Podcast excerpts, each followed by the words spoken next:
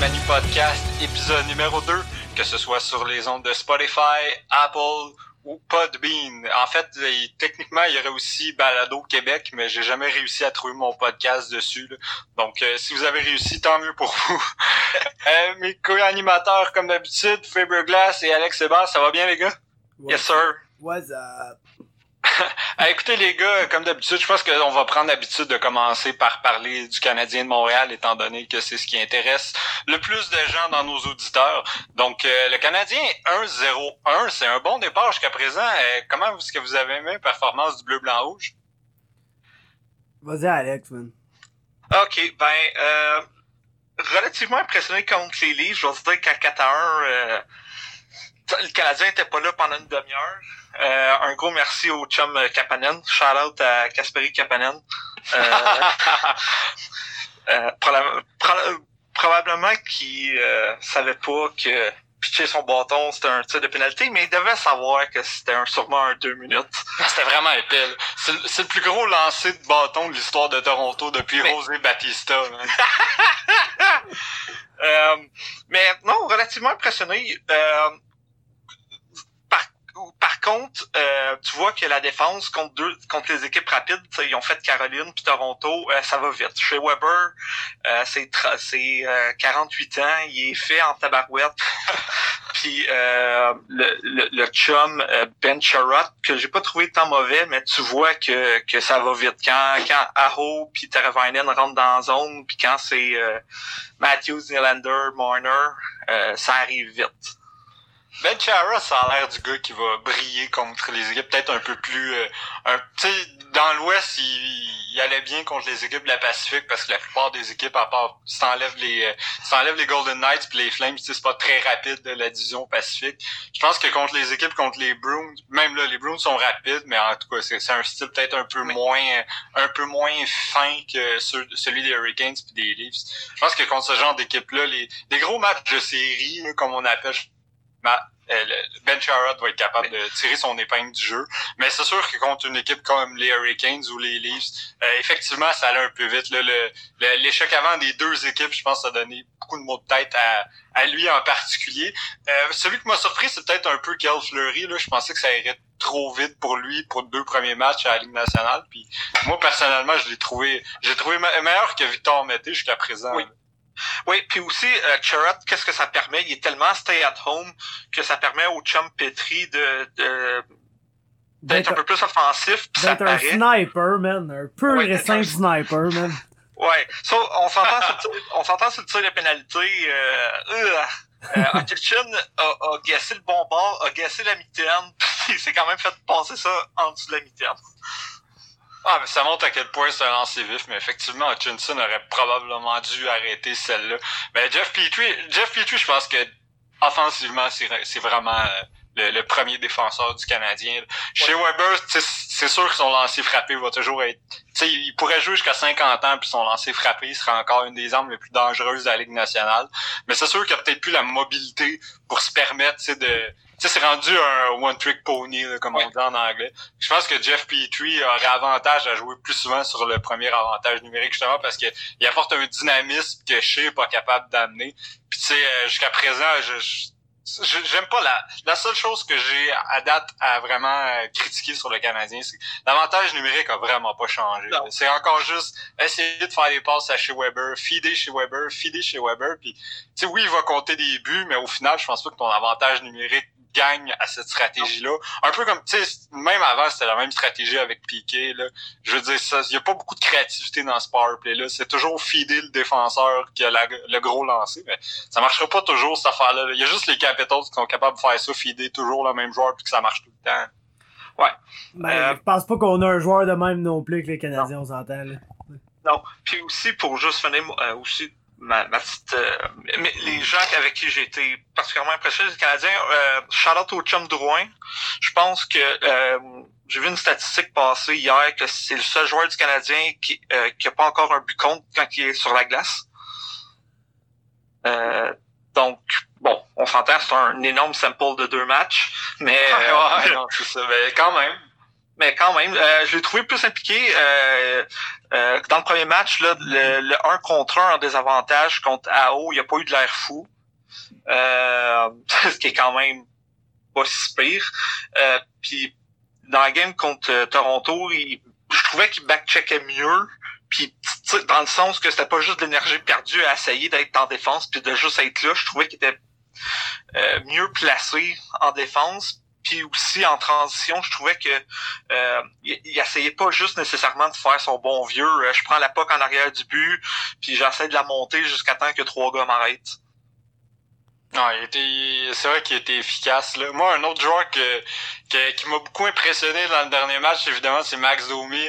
On a vu, on a vu qu'à mesure que le Canadien remontait, Max était vraiment au, sommet de son, euh, au sommet de son intensité. Puis c'est là qu'il est le meilleur, je pense, Max Domi. Un, petit match, un petit match de juillet en, en Floride, c'est pas son fort. Lui, c'est ce qu'il aime, c'est la les gros matchs émotifs. Puis euh, il s'est gâté là, sur Kapanen. Kapanen, c'était magnifique. C'était vraiment beau à voir. caméra, là sans équivoque. Ce qui est drôle, c'est que tout le monde pense que, tu sais, comme je suis prioritairement un fan des Leafs, euh, que j'étais mad à propos de ça, mais moi, je trouvais ça extraordinaire. Là. Max Domi, c'est le Joker. Là. Je trouve ça superbe quand il est dans cet état d'esprit-là.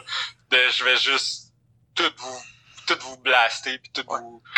Il est dérangeant. Là. Ouais. Puis on a besoin d'un peu de piment là, dans la quote-unquote rivalité entre Montréal et Toronto. On a besoin d'un peu merde, là. Faut que ça pogne, cette affaire-là. Ça fait 40 ans que le monde parle de la rivalité Montréal-Toronto, mais il n'y a jamais vraiment rien eu là. Faut, ça, Mettons, depuis votre naissance, c'est quoi les moments mémorables d'un match Leafs canadien que vous vous souvenez? Il y en a pas tant que ça, là. Ben, je me souviens que les Leafs ont éliminé le Canadien. Le Canadien, dernier match de la saison, le Canadien avait besoin de deux points pour faire les séries. Le Canadien, je pense qu'il avait pris comme l'avance de 3-0, puis les Leafs étaient revenus, puis avaient gagné comme 6-3. Ouais, il y aurait, y aurait ça, je suppose. J'ai pas vraiment de souvenir de ce match-là, mais je te crois, là.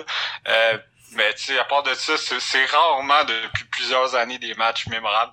Celui-là était mémorable, puis c'est cool, mais tu sais, en même temps, je veux pas, je veux rien enlever à la victoire du Canadien, mais n'empêche que ça n'a pas été le match qui m'a le plus dérangé du côté des Leafs. Là. Je pense que un peu comme Tampa Bay, ils ont un début de saison, puis Steven Stamkos l'a très bien amené du côté du Lightning. On dirait que pour l'instant, il se un peu trop au fait qu'ils sont bons. Euh, ça va changer. Là. Des fois, en début de saison, c'est le genre de choses qui peuvent arriver. C'était le deuxième match en deux soirs aussi.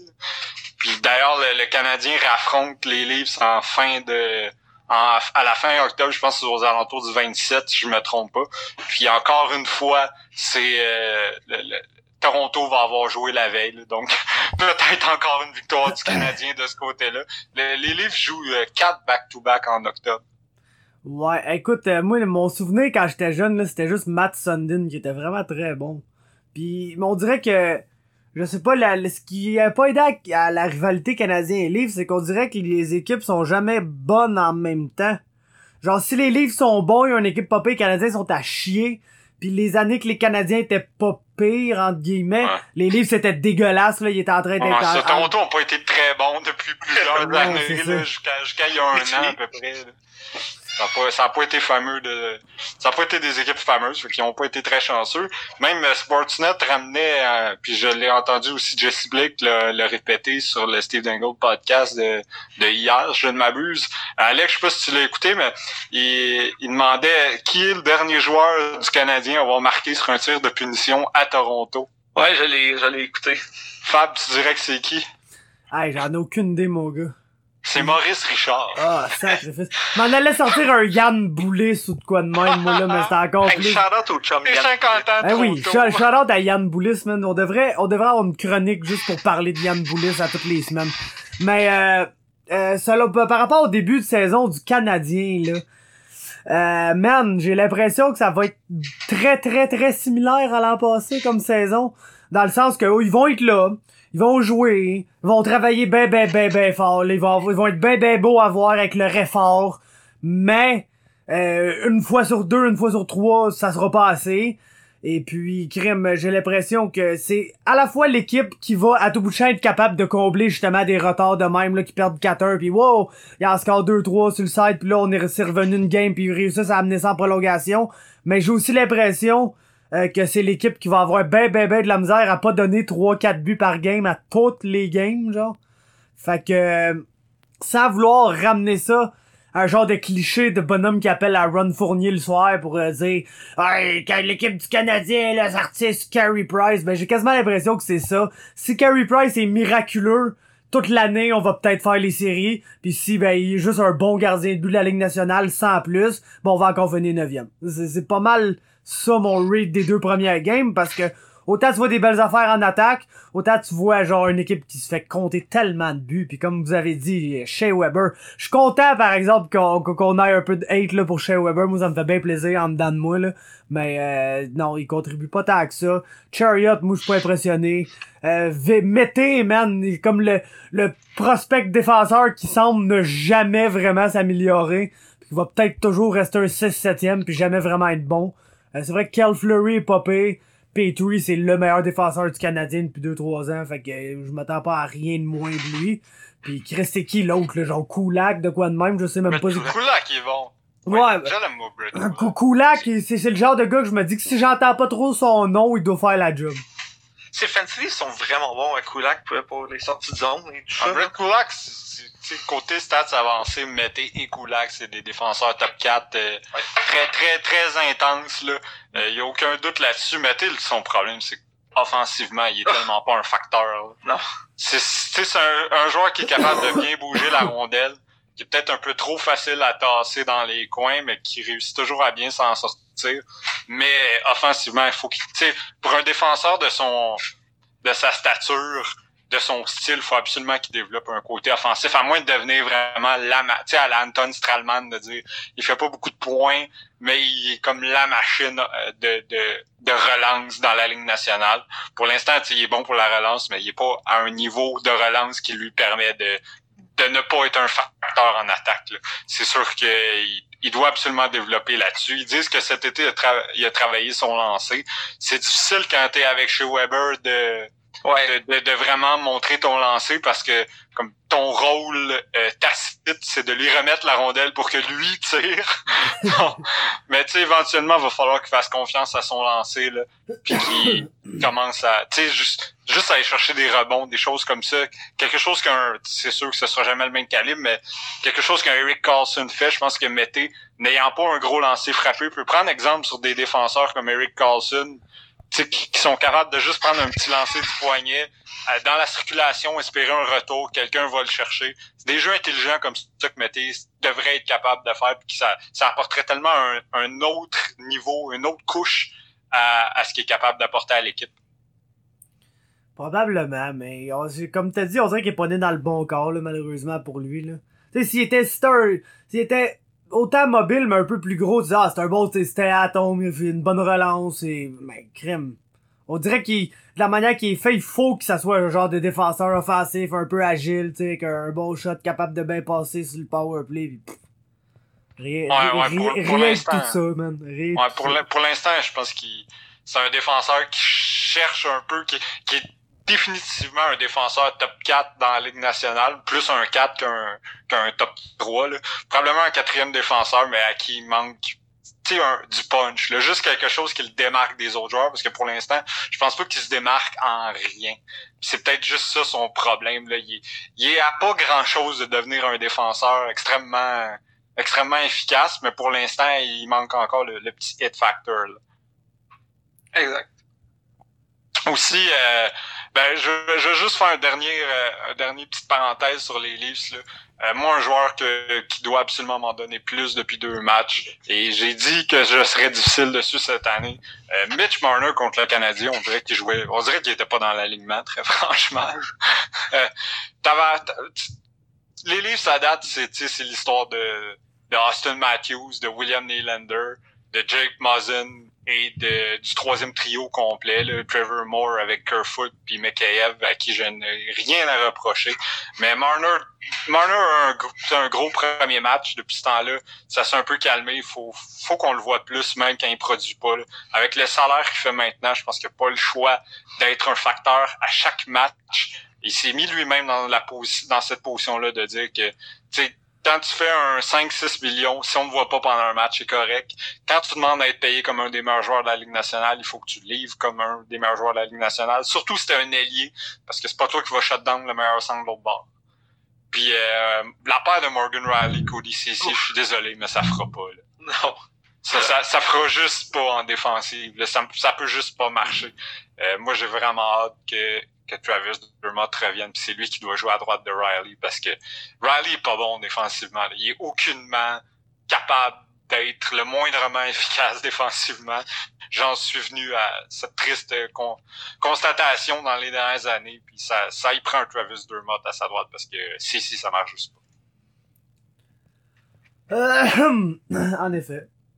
Effectivement. Ben, Donc, Co- ce que Co- pourquoi. Cody tu sais, man? pour- Pourquoi Cody CC il est là, genre, pis il joue sa première paire de... Ça, c'était comme mon, plus gros point d'interrogation euh, de... Ben, techniquement, c'est comme la deuxième paire, là, mais ouais. C'est, pas, euh, c'est pas un excellent, c'est pas un excellent choix. J'ai pas vraiment compris pourquoi il avait signé, euh, Sissi après l'avoir acquis. Je me disais, ils vont l'acquérir puis ils vont le laisser partir dans la nature.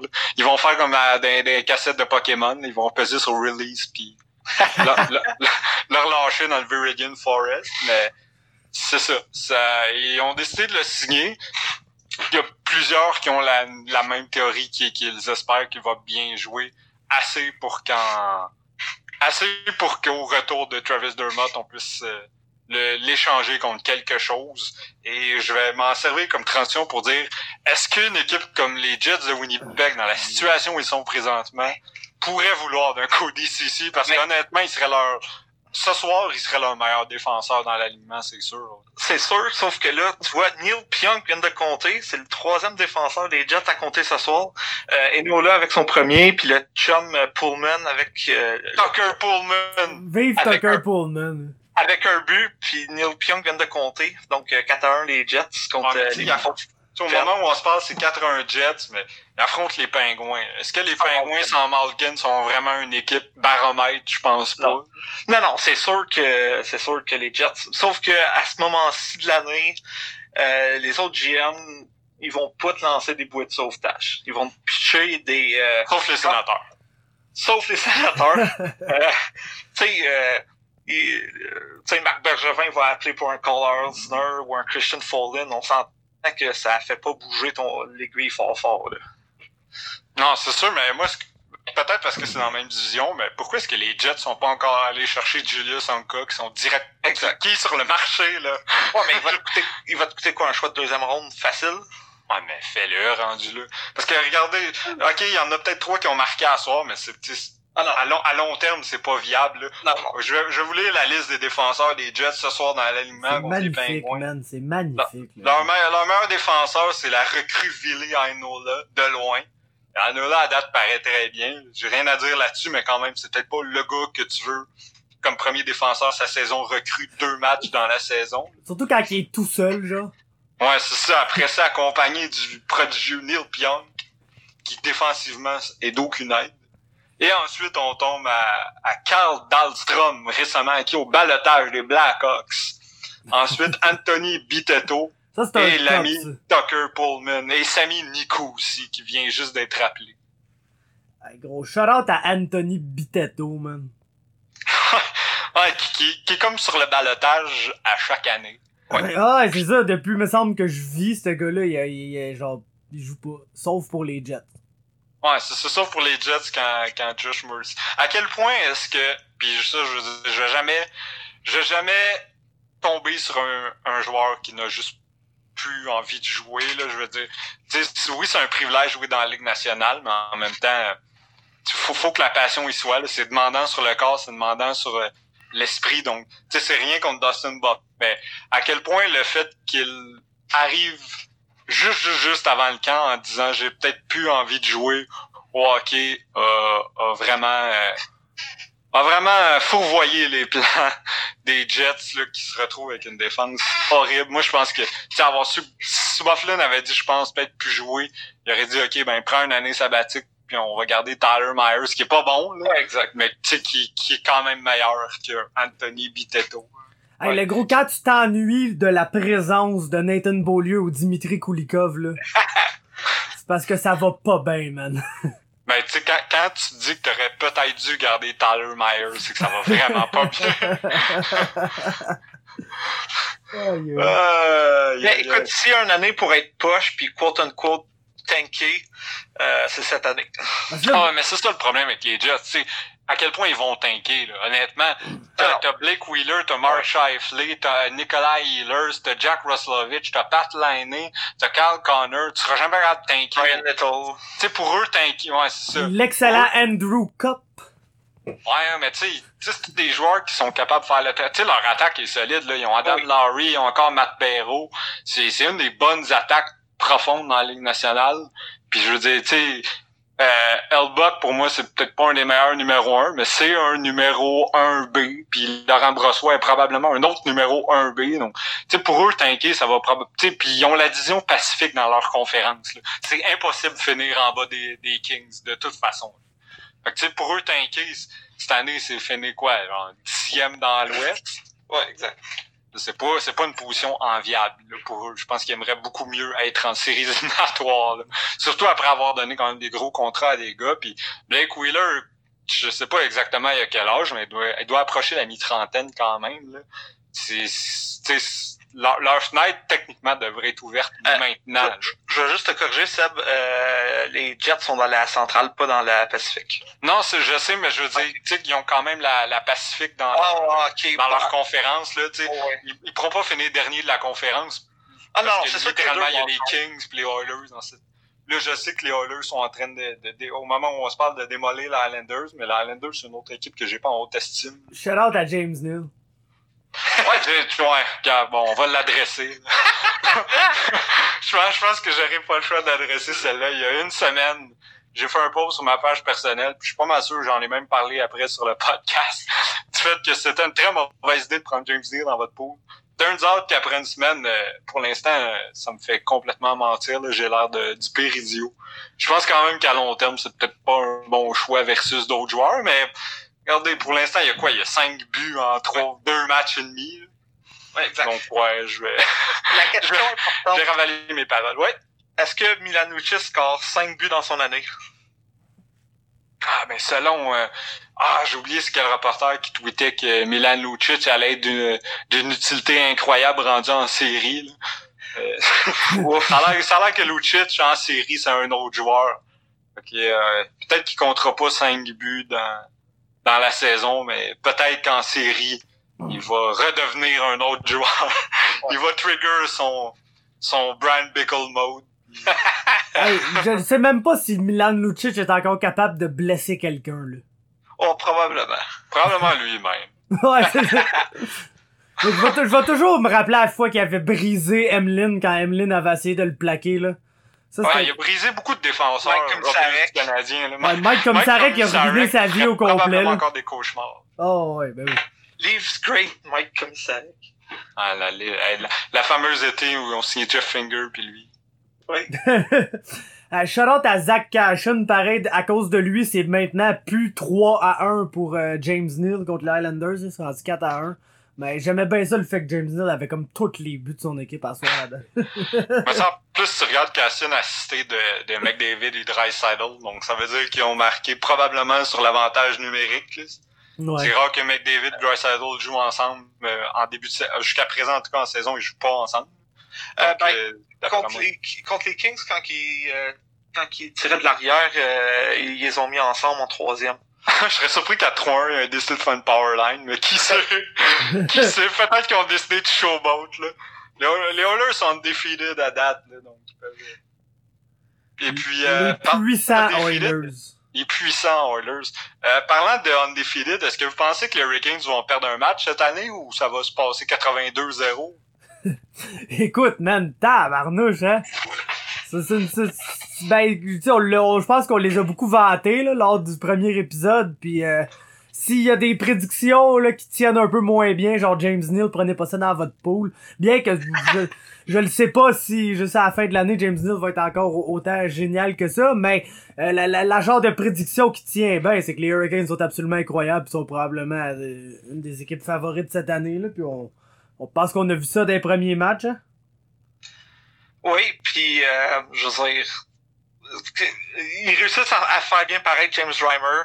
Euh, Est-ce lu d'un but de ce sport d'ailleurs? Je pense que oui. Encore? Oui. Ok, mais il gold beaucoup. euh, ouais, Ça voudrait dire qu'il aurait joué deux matchs sur quatre jusqu'à présent, ça se peut. Number one goaltender, James Reimer. Ah, mais... ah c'est pas Bobrovski dans le but, c'est Montembeau. Ceci explique cela. c'est vrai que c'est 5-1, ouais. Et oui, effectivement, c'est Reimer dans le but. Ah, bon, ben, contre son ancienne équipe. Fait tant mieux. Shout out à Steve Dangle qui doit apprécier euh... Optimus Rhyme. Ouais. Ah ouais, mais c'est ça, euh, les Hurricanes jusqu'à date, c'est quoi qui manque à cette équipe-là? Pas grand-chose. Je pense qu'il faudrait peut-être ajouter à un moment donné un scoreur. On en a parlé la semaine passée, mais pour le reste, quand tu parles d'une équipe qui a tout de son côté, là, qui, a, qui a le leadership derrière le banc, qui a... on, dirait, on dirait que les Hurricanes, c'est comme tout va bien pour eux en ce moment-là. Puis, tu sais, à Montréal, il y a eu le débat euh, juste avant le début du... Euh, à la fin du camp d'entraînement, puis au, début de la saison, si, euh, mettons, Payling, euh, sur le quatrième trio, ça va faire mal à son développement, ben, tu sais, les 15, ils ont euh, Martin Necas sur le quatrième trio, il fait, il fait son 8-10 minutes, puis il y a personne qui chiale sur son développement, là.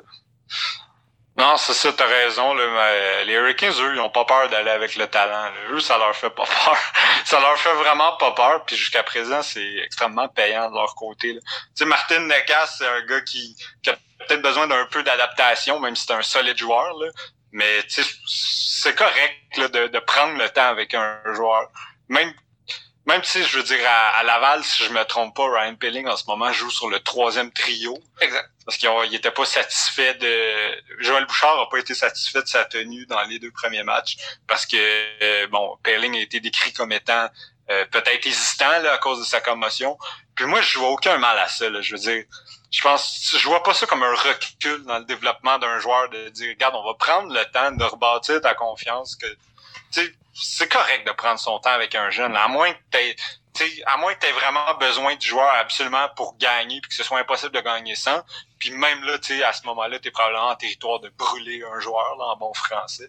Donc moi, moi prendre le temps avec un joueur, je, trouve que c'est quelque chose peut-être qu'on est trop rapide là, souvent à dire OK, lui il est bon, fait qu'il faut absolument qu'il joue sur le top 6. Puis ça, c'est une vieille mentalité qui perdure de dire que chaque trio a un rôle puis que le quatrième ben tu oui chaque trio a un rôle mais le rôle ça devrait toujours être de compter plus de buts que l'adversaire des fois on oublie peut-être un peu ça quand on même même Don Cherry cette semaine je veux pas revenir nécessairement au livre là, mais je vais tenir ça comme général, moi, un gars qui s'en va dire entre les périodes qu'une équipe ne peut pas gagner parce qu'elle n'est pas assez robuste en 2019-2020.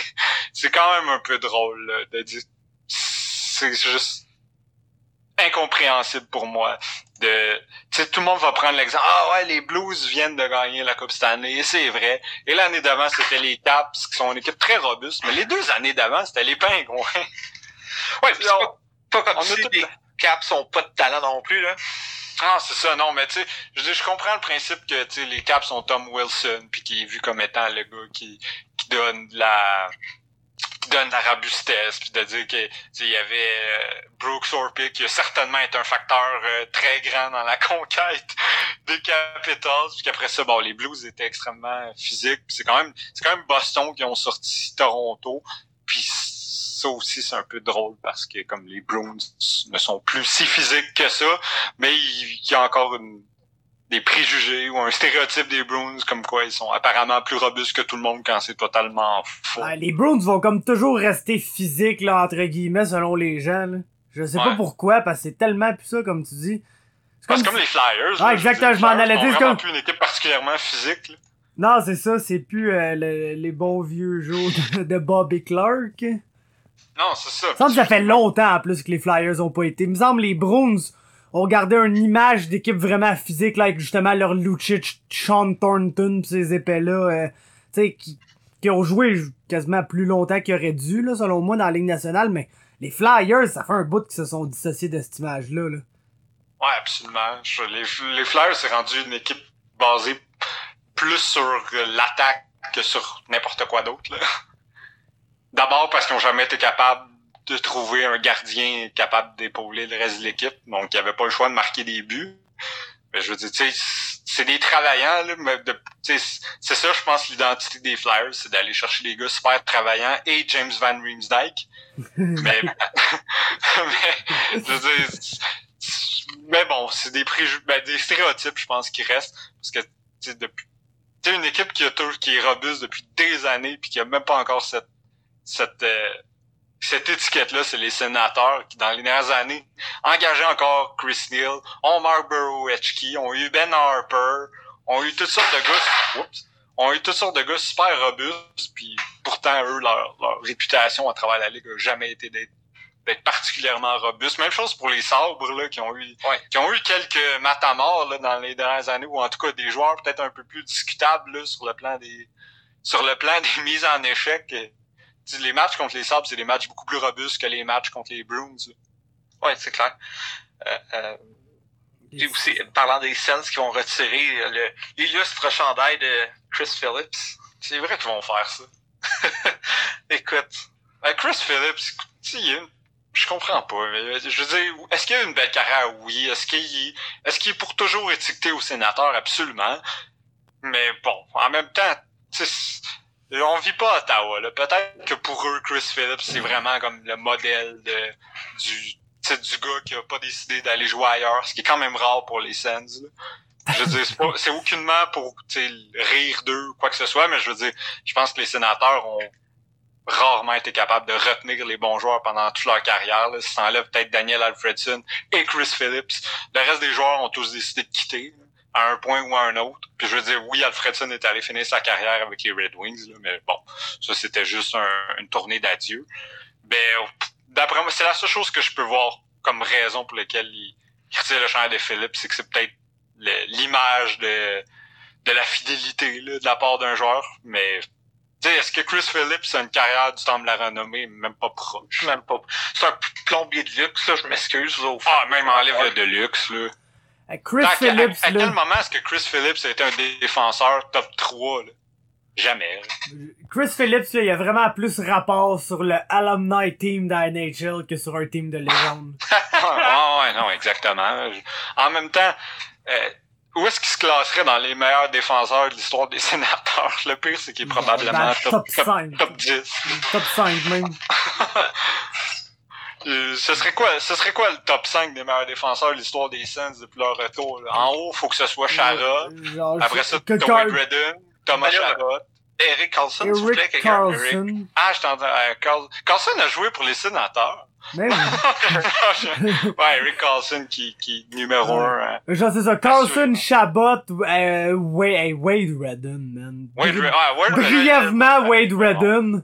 Mais tu sais, après ces quatre-là, euh, c'est sûr qu'on en oublie un qui, qui serait évident, là, mais est-ce qu'on tombe à Anton Volchenkov? Le chum Anton, man. Ouais, non, Jason. je suis pas sûr que Jason York a vraiment sa place là. Bon, euh, je, je, regarde là. Euh, Chris Phillips est troisième pour les points par, de, par des défenseurs. Le premier étant le chum Eric Carlson avec 518 points euh, en, 600, en 627 matchs. euh, ben, écoute, Chris Phillips, combien de matchs Chris, Chris Phillips a joué selon vous avec les Sens? Au moins 1500. Genre 4000 200. non, il a joué au moins, ouais, peut-être un peu moins que 1500, là, mais ouais. 1300 que. 1179. Ok, j'étais vraiment trop. mais ah, ça 1500 à game, là, c'est comme s'il avait joué ouais. 20 ans, là, il a pas joué 20 ans, pareil, là. Ah, il a joué pour toujours, Chris Phillips. Ouais, je suis né, puis il jouait. Ouais. Il y a, deux, il y a 288 points en 1179 matchs. Le productif Chris Phillips. Ouais, mais tu sais, à quel c'est un défenseur qui a tellement été mal entouré qu'il joue. Tu sais, c'est, je veux pas le comparer, là, parce que le joueur que je vais nommer est meilleur, mais c'est un peu l'effet Erasmus Ristolainen, de dire, euh, t'es tellement tout seul souvent qu'on va te mettre, euh, on va te donner des opportunités que tu devrais peut-être pas avoir, mais forcément, tu vas finir par faire des points d'une façon ou d'une autre. Exact. Je veux dire, ça la glace en même temps qu'un trio composé de Danny Hitley, Jason Spezza puis Daniel Alfredson.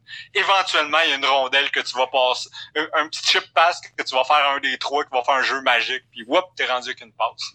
Tu vas recevoir une passe parfaite du savant Alexei Yashin. Ouais, c'est ça, mais je veux dire, Chris Phillips, pour moi, euh, le, moment le plus marquant de sa carrière, c'est quand il a compté dans son propre filet en finale de la Coupe Stanley contre les Ducks. Donc, tu sais, moi, moi, honnêtement, j'aurais plus vu les Ducks retirer son chandail que, que les sénateurs. Aïe, aïe. C'est qui le prochain Sens à avoir son chandail retiré? Genre Jean-Gabriel Pajot? Alfredson, est-ce que c'est fait? J'ose, j'espère, là. si- J'ose espérer, Hey, j'ose si- espérer que ça a été fait avant, avant Si Chris retire Phillips pis Alfredson est pas retiré, les gars, là, Ah il y a un non, gros ce serait un peu l'enfer. Non, faut que ce soit fait. là. D'après moi, ça a été fait la première année où... Parce qu'il me semble que j'ai un vague souvenir de ça. Donc, probablement la première année où il a pris sa retraite, euh, ça a été fait, mais je serais pas de... Tu sais, j'ai pas un souvenir net, disons. Moi Mais non plus. Mais disons, tu sais, le prochain... Ouais, si, mettons, vous aviez un autre chandail là, Retired des number.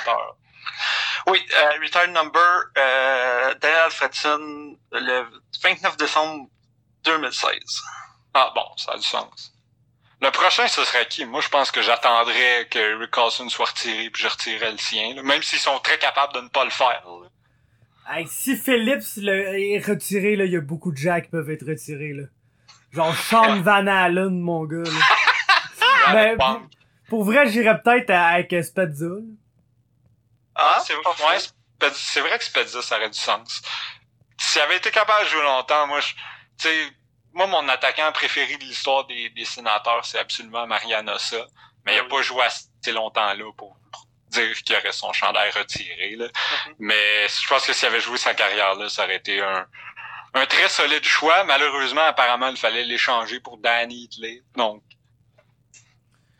j'ai pas aimé cette transaction-là, mais en tout cas, on n'est pas obligé de revenir sur les transactions qui sont passées en 2005. Là. Ça, l'a- sa- savoir qu'elle a tué un en plus. euh, Ouais, mais c'était avant. ça. Ouais, je le sais, c'était ouais, avant, Hitley, après, qui... Je pense que Greg DeVries était dans cette transaction-là. Ouf! Je suis pas mal, je suis pas mal sûr que Greg DeVries était quelque part là-dedans. En tout cas, mais c'est ça, c'est... Les sénateurs, c'est une équipe qui ne sera pas achetée par Robert Kraft, apparemment. De- ça, ça, ça aurait pu apporter une dynamique intéressante, mais je, je comprends pas c'était quoi cette affaire. Y a-t-il quelqu'un qui a eu plus de détails là-dessus? Parce que tu sais, la petite fille de Robert Kraft qui, qui poste un message euh, cryptique, euh, comme quoi peut-être quelqu'un aurait acheté les sénateurs dans sa famille. Euh, Euh. C'était peut-être c'était juste pour niaiser les sénateurs en disant qu'ils peuvent les acheter quand ils veulent? Je sais pas, mais en tout cas, euh, le chum euh, euh, Friedman a dit que c'était pas fondé, puis que je pense que la, la, la famille Kraft a sorti un, euh, un communiqué pour dire qu'il y avait pas l'intention d'acheter les Sens. Euh, Peut-être qu'ils se sont trompés puis que Robert Kraft a juste décidé Non, mais- d'acheter le Sénat du Canada. non, mais, non, mais c'est ça, peut-être que Robert Kraft voulait acheter un sénateur, tu sais, Ouais, pour quelque ça, chose. c'est- Je vais acheter littéralement du Sénat canadien. La fille a pas compris, s'en va à Ottawa. Ah, les sénateurs d'Ottawa s'en va à la game. Tu sais, on, on le saura jamais. Peut-être que Ottawa, c'est juste le nom d'une de ces masseuses asiatiques. ok. On continuera peut-être pas sur ce sujet-là, mais on pourra en parler longtemps. Euh, peut-être revenir sinon, parce que je vois qu'ils sont encore en train de se faire planter. C'est quoi votre... Tu sais, on en a parlé la semaine passée, mais maintenant qu'on sait que Malkin euh, va être absent pour au moins un mois, est-ce que vous pensez que les pingouins peuvent en possiblement faire les séries ou ça- ils se placent où maintenant les pingouins? Parce qu'à date ça n'a pas été particulièrement impressionnant là. C'est mort, les pingouins, là. Ah, ouais, ben leur, leur défense non plus eux non plus est peut-être pas très forte là maintenant en deuxième centre si je ne m'abuse c'est probablement Alex Galchenyuk qui fait un retour au centre Ouais. Ou sinon c'est c'est Jared McCann parce que ça aurait pu aussi être Nick Bjugstad mais il est blessé lui aussi Puis euh, euh, euh, Quenzel, c'est Quenzel qui vient de se faire blesser, que je viens d'avoir passé ça sur Twitter. oh. Ah. Ah, si, si Genzel est blessé, je vois difficilement ce que les pingouins peuvent faire. Là. À un moment donné, il y a une limite à inventer des joueurs. là. Mais je Ben, pense que c'est la fin de ça, justement. Là, c'est comme, on est officiellement à l'époque où les pingouins ne réussiront plus à inventer des joueurs. Genre, il va y avoir plein de petits gars nowhere qui vont jouer pour eux, là. Genre, euh, Sam Lafferty, John Brandon Marino. Ah, euh, euh, c'est qui, c'est qui le joueur québécois qui ont repêché en troisième ronde, là, qui ont signé, puis que... Euh, euh, Garés? Ouais, les Garés. Nathan Le Garé, puis euh, à- à- au 98.5, euh, Philippe... Euh, comment il s'appelle? le gars qui est à RDS aussi, Philippe. Euh, en tout cas, Philippe Quentin chialait bien fort que euh, le Canadien avait repêché Mathias Norlander à la place. Et pendant qu'on parle, le chum Sidney Crosby vient de compter. Bon. Mais ça se passe souvent avec les pingouins, ça, par contre. Là, c'est, je pense pas apprendre rien à personne en disant que c'est assez fréquent dans leur cas que si Crosby ou Malkin est absent, attendez-vous à ce que l'autre détruise la planète. Oui. Mais euh, de toute façon, on sait tout comment ça va finir cette histoire-là. Les Pens vont finir hors des séries, vont gagner le le derby de la frenière. Ils vont gagner la frenière, ils vont mettre sur le wing, puis ils vont jouer ça avec Malkin ou Crosby ou peu importe, puis ils vont gagner encore deux Coupes Stanley. ils pourraient le faire jouer en défense, il est sûrement capable. Ah, il a gros. défense à Chris Letang. La, la défensive là, des Penguins est magnifique, je trouve, parce que c'est comme l'inverse de celle des Jets. Si tu check celle des Jets, t'es genre, est-ce qu'il y a pas de défenseur? Puis j'en connais pas un sacrement là-dedans. L'affaire avec celle des pingouins, c'est qu'on les connaît toutes. Puis on le sait toutes à quel point ils sont poches, man. Genre, hey, il y a une paire de défensifs. défenseurs, moi, que je considère bon, c'est le temps pis chaud. Mais ouais, gros, il y a une paire de défensifs dans la Ligue nationale présentement. Euh, Derek Godbranson puis Jack Johnson. Ah, écoute, ça, ça, ça me rend ouais, ouais, c'est vraiment un duo qui joue ensemble. C'est ça qui, c'est ça qui est le meilleur. Absolument. C'est que c'est pas, c'est pas assez d'avoir les deux. Il, il, dit, regardez, on va vous donner les deux en même temps. Faites ce que vous voulez avec ça. Mais puis, puis les équipes écoutent là, ils font littéralement ce qu'ils veulent avec ce duo là. Ouais. Mais... Brian Dumoulin, c'est ta première paire aussi là, ça fait mal un peu là. Ouais, mais Chris Letang commence à avoir du gros millage sur, sur le chum euh, Chris Letang. Chris Letang, je suis surpris qu'il soit pas mort, man, pour être honnête avec vous, là. Il a fait, c'est l'année passée qu'il a fait sa crise cardiaque. Ouais, il... Ah, je pense que ça fait peut-être plus de deux ans. Ça se peut. En tout cas, tu sais, le gars a fait une crise cardiaque, là. Ah, la vie, la vie envoie des signes que peut-être qu'à un moment donné. Oh, c'est la foi, là. J'adore Chris Letang, c'est un de mes joueurs préférés dans la Ligue nationale, mais est-ce qu'il devrait jouer jusqu'à 40 ans? Clairement pas. Puis je pense pas que c'est son intention non plus. Il est encore capable d'en donner à l'équipe, mais je veux dire, je pense pas que c'est un joueur qui va qui va vieillir tant que ça dans la Ligue nationale. C'est parce qu'il est, encore excellent, mais on dirait j'ai l'impression que c'est comme contre euh, sa, qualité de vie, genre, de continuer à jouer au hockey. Tu sais, l'année, je me ça fait une coupe d'années de ça, là, mais euh, il a été sorti toute l'année, je pense, avec des commotions. C'est pété un AVC, straight up, man. Puis là, il finit par revenir au jeu. Je pense, dans sa première ou deuxième game, mange un hit, puis il est comme à, mettons, six pieds de la bande, puis il y a juste son cou qui tombe genre ben drette contre la bande, puis ça avait craqué, on l'avait entendu sur la caméra, c'était horrible mon gars, j'étais genre bon ça y est, quelqu'un vient de tuer Chris Le puis finalement il est pas mort, il a juste été blessé pour tout le restant de l'année encore une fois, mais me semble que genre des incidents graves par rapport à Chris Le y en a juste trop là, c'est rendu concernant quasiment là. Il me fait passer à genre un gars dans l'UFC qui est... C'est pas le cas de, des gars dans l'UFC, souvent à la BJ Penn, là, qui devraient prendre leur retraite, mais qui ne le font juste pas pis qui perdent genre 34 combats d'affilée, même pis qui ont pas gagné depuis 6 ans, là. C'est pas la même affaire pour lui parce qu'il est encore bon. c'est ça qui est plate dans son cas, c'est qu'il est encore capable d'être un très bon défenseur de la Ligue nationale. Faudrait juste qu'il ne le soit plus s'il veut vivre bien le restant de sa vie. Ouais, c'est ça exactement. Le temps, le temps c'est un gars qu'on aime tout, puis il est encore solide, mais à quel rôle tu veux lui donner dans, dans la Ligue nationale à ce stade-ci de sa carrière, je pense que c'est peut-être plus le rôle de numéro un.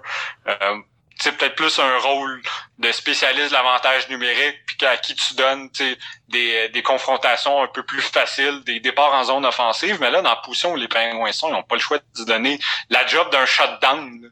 Mais c'est vraiment pas ça que tu veux de Chris Letang, jamais, parce que es toujours mieux d'avantager euh, son, son, son, son flair offensif puis son talent extraordinaire. Mais là, au, stade où ils sont, ils font jouer avec Brian Dumoulin puis c'est leur shutdown pair, là, parce qu'est-ce que tu vas faire, là? tu vas pas faire jouer le meilleur trio adverse contre Godbranson puis Jack Johnson, certain. Ni contre Marcus Peterson. Fait que... Ouais, Peterson qui doit jouer avec Justin Schultz. Exact. Oui. Ouais, c'est Schultz non plus, là. Il a jamais, il a jamais, été, il a jamais été reconnu pour une défensive étanche. Non. Pas vraiment. Pas vraiment. Moi, je vais toujours me rappeler de lui comme étant le gars que j'ai pris dans mon pool, qui a littéralement pas fait un point de la première moitié de l'année. Puis j'étais là, hey gros, tu me niaises-tu, man?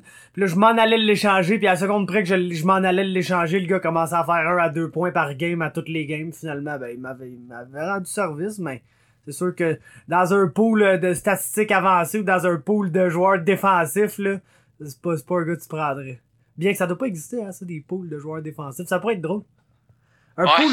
Faudrait partir un esti. Faudrait partir un esti de pool de jobber, man. Je pense que ça a déjà existé un pool genre de goon, là, de genre celui qui a le moins de points gagne. Je pense que c'était je me trompe pas, c'était Louis José Hood là, qui avait parti ça à un moment donné. Un, un pool de tu fais des points quand il y a des euh, quand il y a des jou- les joueurs jouent mais ne font pas de points. C'était quand même pas pire. ça. Ce serait Victor Mété rendu au point où il serait Ah. un bon choix. Ah, Oui. oui. Mais euh, mais ouais, c'est ça. Je pense que du côté des Penguins, c- ça va être difficile cette saison. Là. Surtout, euh, tu sais, tu parlais de Justin Schultz. Moi, mon, mon meilleur moment de Justin Schultz, c'est quand il a signé avec euh, les Oilers puis qu'il était comparé dans les médias d'Edmonton à Scott Niedermayer. Ouf, rien de moins. Ah non, Euh, rien de moins. Là. Ben, je sais, on, tu sais, euh, tout le monde aime ça me remettre euh, des euh, mes, mes, mes prédictions qui datent d'une semaine puis dire que James Neal euh, a cinq buts en une semaine, donc forcément il va avoir une saison euh, extraordinaire pour les, les neuf mois qui s'en viennent. Mais moi, je serais capable de ressortir pas mal de monde que je connais, puis même des analystes là, qui, à la saison recrue de Justin Schultz, avant son premier match dans la Ligue nationale, qui lui donnaient littéralement le trophée Norris. Là. Puis ils étaient plusieurs. J'en ai vu dans des journaux, le journal de Montréal. Euh, c'était c'était la, la grosse chose à la mode. là, de... Ouais. on, on aime beaucoup les joueurs qui ont jamais joué dans la Ligue nationale. Ouais, je me, suis, je me souviens du Derby quand que, euh, il est sorti des collèges américains puis que c'était le, la folie furieuse pour lui. Là. Ah ouais, ouais, mais il y en a eu des joueurs le même. Là. Je me souviens aussi de. Te souviens-tu de quand André Schuster, euh, il Oui. avait- toutes les équipes le voulaient. Là? Oui. Puis on en parlait comme si ça allait être le prochain Zdeno Chara, puis finalement, c'est pas mal plus proche du prochain Boris Valabic. Ou le premier André Schuster. que trois personnes vont comprendre. Ah, Ah ouais, euh, non, Boris Valabic, légende des Trashers d'Atlanta. Eh ouais. Mais euh, je pense qu'on on rentre dans un moment propice euh, pour parler du chum Mika. Puis là, je parle pas de la style chanteur qui chante trop aigu. Je parle... Ma fiancée. Non, en fait, c'est vrai, c'est vrai, shout out à Ouais. Mika, mais euh, euh, Mika Zibanejad, man. Est-ce 8 que points en deux matchs. est-ce que c'est comme le gars qui va juste profiter d'un esti de bon trio ou c'est finalement le gars qui est en train de se développer comme étant le joueur qu'on pensait qu'il pouvait être? Ben, Euh, vas-y, Alex. On, on peut se parler de la, en- avec ça de la déclaration d'Eric Brassard, Ben oui. qui est ma citation de la semaine. Ah ouais, Ouais. ah, c'est excellent. Moi, moi tout, là. Moi, c'est vraiment excellent. Fait pour, pour ceux qui l'ont pas entendu, Derek Brassard a dit euh, à la télé qu'il avait jamais compris pourquoi les Suns l'avaient échangé euh, contre euh, Mika Zibanejad. euh, Qu'est-ce que c'est c'est tellement euh, c'est beaucoup d'humilité de la part du, du, du- du chum euh, Brassard. Beaucoup de lucidité aussi. Oui. Euh, mais c'est sûr que jouer avec le Breadman, euh, ça aide beaucoup Zibanejad. Je veux dire, même avec les Ducks, euh, il était un, Zibanejad était un peu underrated parce qu'il jouait sa côte ouest sur une équipe qui était saut-saut. Euh, mais tu sais, Avec il y a- les Ducks? ouais, J'ai aucun souvenir de Zibanejad avec les Ducks. Je suis à peu près certain qu'il a joué avec les Ducks. Pas Avant- Silverberg qui jouait pour les Ah, t'as peut-être bien Ouais, raison. c'est pas Silverberg, mais en tout cas. oui, ouais. t'as peut-être bien raison. Bon, bref. Bref. Euh, Les Ducks et les toujours- Suns en même Ah, affaire. Ouais, là. non, les, non, les Rangers puis Ottawa. Fait que je suis dans le champ de patates, je me trompe avec Silverberg. Euh, mais tu sais, c'est toujours un gars, tu sais, de deuxième trio. Tu sais, il y a eu des, tu sais, il a toujours été dans la cinquantaine de points. L'année passée, boum, 74. Euh, fait que est-ce que c'est un gars qui après, euh, je sais pas, ça fait 6-7 ans qu'il est dans la ligue, qui, Genre d'après 20 moi, il- 26 ans, là, je pense. euh, tu sais, d'après moi, avec les Rangers, il a trouvé juste une équipe qui permet de jouer, d'après moi, un, un style qui, qui, qui l'encourage, qui, qui met ses, ses atouts en valeur. Puis c'est sûr que jouer là avec le Breadman, ben c'est sûr que ça va pas nuire. Mais tu sais, moi, j'ai une autre théorie là, qui est peut-être un peu tirée par les cheveux. Mais ma théorie, c'est que la saison est vieille de deux matchs dans Oui, cas, là. Je veux dire, tu sais, ça se peut aussi. Là, de- moi, je pense que Zibanejad, c'est, c'est un des joueurs les plus sous-estimés dans la ligue. Puis, est-ce qu'il est dû pour une grosse saison offensive? Probablement, là, avec des bons coéquipiers. Mais faut pas non plus penser... Je pense que c'est le même joueur que ça a toujours été, avec des meilleurs coéquipiers. Puis peut-être qu'il a pris un peu de confiance, mais c'est principalement... Tu sais, Sam Gagné a déjà fait huit points dans un match, puis il est resté Sam Gagné le match après. Là. exact. C'est juste ça, là. Mais est-ce que Zibanejad est bon de même à cause qu'il joue avec Panarin ou il est juste vraiment bon puis le fait de jouer avec Panarin ça fait une bonne ligne? Ben moi je pense que c'est les deux là, c'est un ça se complète bien Zibanejad c'est un, un playmaker qui est capable de bien jouer dans sa zone. c'est un joueur super complet Zibanejad. Moi je le compare peut-être un peu à Phil Dano avec une meilleure touche offensive. Ouais. Puis euh, Panarin c'est un all-world player. C'est un joueur qui est capable d'aller chercher l'attention de chaque joueur sur la glace, c'est Panarin, parce que c'est ce genre de joueur, tu sais, c'est un, c'est un Flash Gordon, Artemi Panarin. Il rentre avec la rondelle, whoop, là, c'est l'allié qui le couvre, whoop, là, il est rendu en bas, là, c'est le défenseur qu'il faut qu'il le couvre. Et, Artemi Panarin, c'est un des meilleurs joueurs de la Ligue nationale pour créer des erreurs d'assignation en défensive. C'est quelque chose qu'on parle pas souvent, je pense, de, de des joueurs qui ont ce talent spécial-là. Pas juste d'être bon, de créer des choses avec la rondelle, mais de, de créer littéralement des erreurs de structure dans la défensive l'autre bord. Panarin fait ça tellement souvent. Là. Tu, tu le vois faire des jeux, passer entre les, les même quand il n'y a pas la rondelle, il passe entre les joueurs, il, il s'en va sur, à des spots des, des points morts sur la glace que normalement les joueurs s'attendent pas à couvrir. Ça fait avancer des joueurs, ça fait reculer des alliés, ça crée toutes sortes d'erreurs. je pense que ces, coéquipiers ont toujours beaucoup profité de ça. Les, les joueurs qui jouent Cartini Panarin ont très rarement une saison décevante depuis son entrée dans la ligue.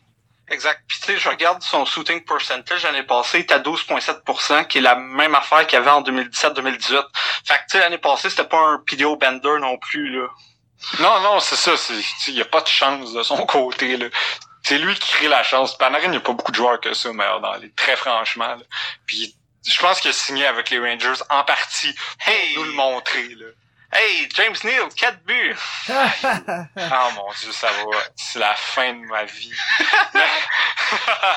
ah, mais tant mieux, tant mieux pour lui. Ah oui, tant, tant je suis pas à une prédiction merdique près, là.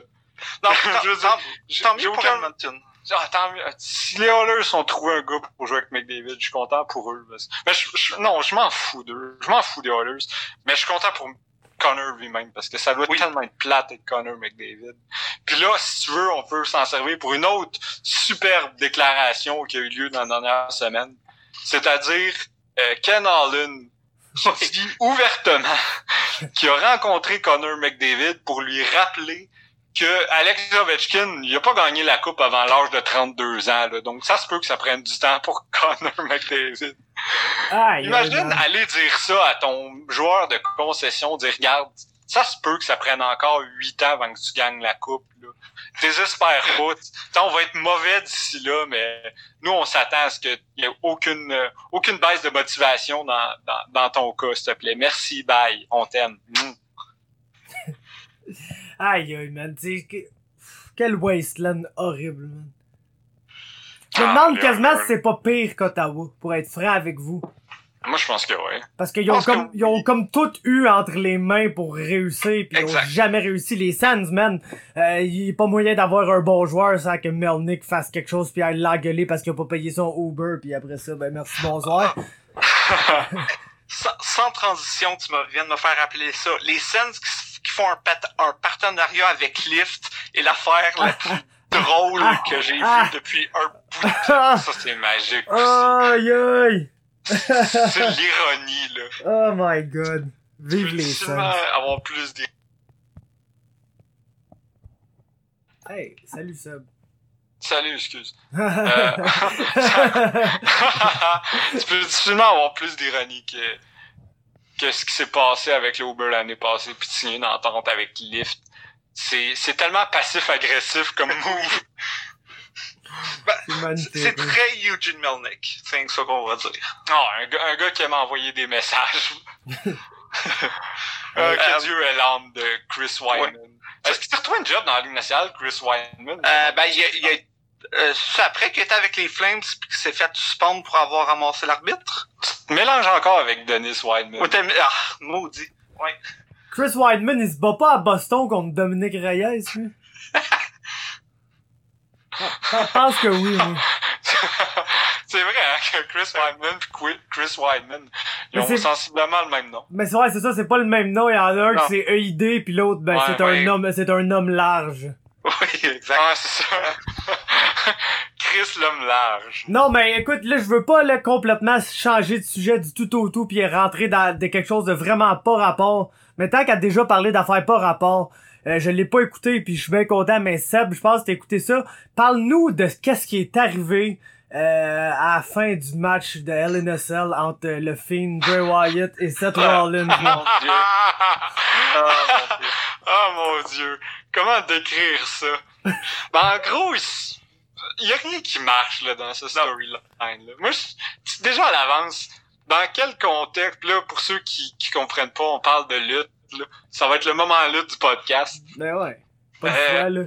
Ah ouais, on parle bien de ce qu'on veut. Je pense que c'est l'affaire qui fait le plus la, la parler saison, cette de semaine. six jours, là. Je pense qu'on Ouais. peut, on peut donner un break aux Oilers pendant 10 minutes. là. Euh, en gros, là, déjà en partant, pourquoi t'as un personnage que tu introduces, puis qu'à son deuxième combat, tu lui donnes un shot pour le, championnat du monde? Ça fait aucun sens. Premièrement. Bon, à part si c'est comme quelqu'un qui vient d'ailleurs, genre euh, Kane Velasquez. Ceci étant dit, il décide que pour le, deuxième combat de l'histoire du film, qui est, leur nouvel Undertaker, pour ceux qui suivent pas la lutte actuelle, mais qui la suivaient dans leur jeunesse, vous connaissez probablement tous l'Undertaker. Le film est un peu sur le même principe, mais si vous suiviez vraiment la lutte dans les années 90, pour l'instant, ils réussissent plus à ce qui ressemble à Papa Shango. mais bon, Bray Wyatt fait ce qu'il peut avec son personnage. Et euh, bref, ils ont décidé de le détruire. Ils se sont dit, ah, on pourrait, dans son premier title shot, on va le bâtir en s'arrangeant pour qu'il mange la volée d'une vie, à manger des coups de coffre à outils, des coups de chaise sur une... Parce qu'apparemment, quand tu frappes sur une échelle, avec une chaise, ça fait plus mal que si tu donnes directement un coup de chaise. Ça, c'est la logique de la WWE. Puis, ils font toutes sortes de sévices bizarres. À peu près, le, le finisher de Seth Rollins, qui s'appelle le Stomp, parce qu'avant, il s'appelait le Curb Stomp, mais ça a rappelé des mauvais moments de l'histoire du racisme aux États, qui lui tape à peu près 18 fois. Et euh, finit par prendre un sledgehammer dans un combat qui a pas de disqualification, fait que tout est correct. Mais l'arbitre décide que tout n'est pas correct. Et dit non, non, fais pas ça. Et là, Seth Rollins, on, on sent toute, toute la, toute la, le regret dans ses yeux d'avoir eu l'idée de le frapper avec un, c'est quoi en français, une masse? Un sledgehammer, gros, tout le monde connaît Triple H, on sait de quoi qu'on parle.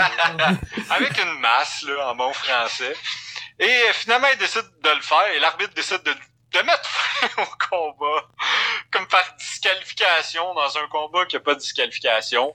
Et c'est ça. Puis là, ça finit que tous les arbitres capotent. Ils vont voir Seth Rollins en disant que il a dépassé les bornes.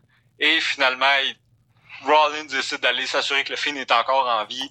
Et le Finn, il plante sa main dans la gorge jusqu'à temps que l'autre saigne la bouche comme s'il venait de se blader à l'angle. Pis la foule crie AEW depuis 15 La foule minutes. crie le nom du compétiteur. Imaginez, il y a un show qui vient de faire compétition à WWE. Fait son premier show le mercredi. Et le dimanche, toute la foule dans l'aréna crie le nom du compétiteur. Mais c'est parce que, écoute, moi, je, je, je l'ai pas écouté, mais je suis ben gros euh, What Culture Wrestling, là, sur YouTube. Pis Mhm. eux autres, c'est sûr, ben, le film, là, il est, il est super over, là. On Ah s'entend. ouais, ça n'a aucun sens. Puis le- les, les Firefly Funhouse, pis tout, moi, pour vrai, j'aime ça, pour vrai, cette gimmick-là, mais je pense que c'est mort, là, ce qu'ils viennent de faire. Malheureusement, ils viennent de tuer le, le personnage, puis ils viennent aussi de mettre le dernier clou dans le cercueil de Seth Rollins, qui est littéralement le Roman Reigns, là, à heure, là. C'est le Roman. Reigns de v'là un an et demi. Ouais. Il y a plus personne qui veut le voir. Le gars va se faire boo out of the building à chaque, chaque, chaque fois qu'il va être là. Puis ils le savaient tellement qu'ils l'ont même pas pas mis sur hier. Raw. C'est ça, ils l'ont même pas mis. Ouais, c'est ça que j'allais dire. Moi, je pense que le cover-up à Raw est plus drôle que qu'est-ce qui s'est passé dimanche. Ah, c'est hilarant, là. C'est comme, ah non, y a rien de tout ça qui est arrivé. Ils en ont même pas mentionné, rien, fuck all. Non, non, c'est ça, parce qu'ils savent à quel... sa- C'est rare que Vince McMahon avoue immédiatement qu'il a drop the ball. Mais là, je pense qu'il est extrêmement au courant de son erreur. Mm. Puis ce qui était, ce qu'il ce que- ce qu'il a mentionné à la vidéo de World Culture que j'écoutais, qui est absolument fucked up, là, c'est que dans le fond, euh, Bray Wyatt, dans son Firefly Funhouse, il y a genre un, il y a un mallet, là, qui est littéralement un tabarnak de Sledgehammer, mais plus gros. ouais, Puis qui a dû some- le servir sans problème. somehow, il s'en est servi dans le combat, puis il a pas de stress avec ça. Mais le Sledgehammer, là, oh my god. Puis c'est, c'est la deuxième année de suite, d'ailleurs, que le Ouais. combat principal Ah, de Hell in a. Cell, le, le combat de cage qui est vendu comme étant oh, tout est permis, tu peux littéralement... Hey, le gros, ils ont collissé Mick Foley en bas et à travers la colisse de cage, la, tu sais, dans le même match. Puis à Star, tu frappes un dude avec un sledgehammer après l'avoir frappé avec tous les objets qui existent sur Terre, là. Mais quand tu prends le sledgehammer, là, somehow, ça finit en no contest. Et ça, deux ans de suite. Fait que le seul Ouais, combat... à faire comme si c'était la chose la plus violente à être arrivée. Eh ouais. Je veux dire, il y a déjà quelqu'un qui a été pendu dans ce combat-là. Straight up, man. Il y a des astis de single match nowhere qui finissent à toutes les semaines là en gros shenanigans ultra illégal puis là genre les méchants gangs ou peu importe.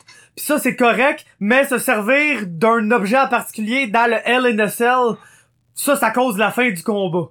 Hey, c'est fucked up, man, c'est genre déjà que la lutte, ça n'a aucune calice de logique, genre quand t'appliques ça à la vie normale. Ouais, non. Genre, essaye de pas briser la logique de la lutte, s'il te plaît, man. Parce que là, tu rentres juste dans des affaires qui là, ça existent devient pas. deep. Ça fait aucun bon sens. Puis c'est comme incompréhensible. Puis c'est fucked up, man. Parce que genre, genre le Fiend, là, il est tellement over que fallait, puis Seth Rollins, le monde était écœuré. Fallait qu'il donne la belt, là. C'est ça qu'il fallait qu'il arrive. Puis genre, le Mais monde même temps, tu- il va faire quoi? Il ferait quoi avec la belle de film? Moi, c'est ça que j'ai même pas compris du combat. ferait rien, Pourquoi man. le monde veut une ceinture sur de film? Il ferait rien, quelqu'un sur qui je veux pas une ceinture, c'est bien lui. Là. Je veux dire, The Undertaker, à chaque fois qu'ils ont donné une ceinture, ça a rien donné. Pour la raison que ça fait juste scraper le personnage. Tu veux quoi? L'espèce de tueur qui vient des rêves avec sa, sa shiny gold leather belt à sa poitrine, ben non. C'est comme mettre une, comme mettre une belt à Sting. Ouais. Ça Ouais, ça. rien. Ça, ça marche. Ben, tu sais, même, si- tu sais, Sting, à un certain moment, c'était correct, là. Je veux dire, quand il a battu Hogan, ça faisait du sens, là. Mais, ouais, mais je à veux faire dire- avec son vigilante, tu peux me Ouais, dire, ouais, pas, c'est pas Ouais, euh, c'est ça, à. Ben non, c'est ça.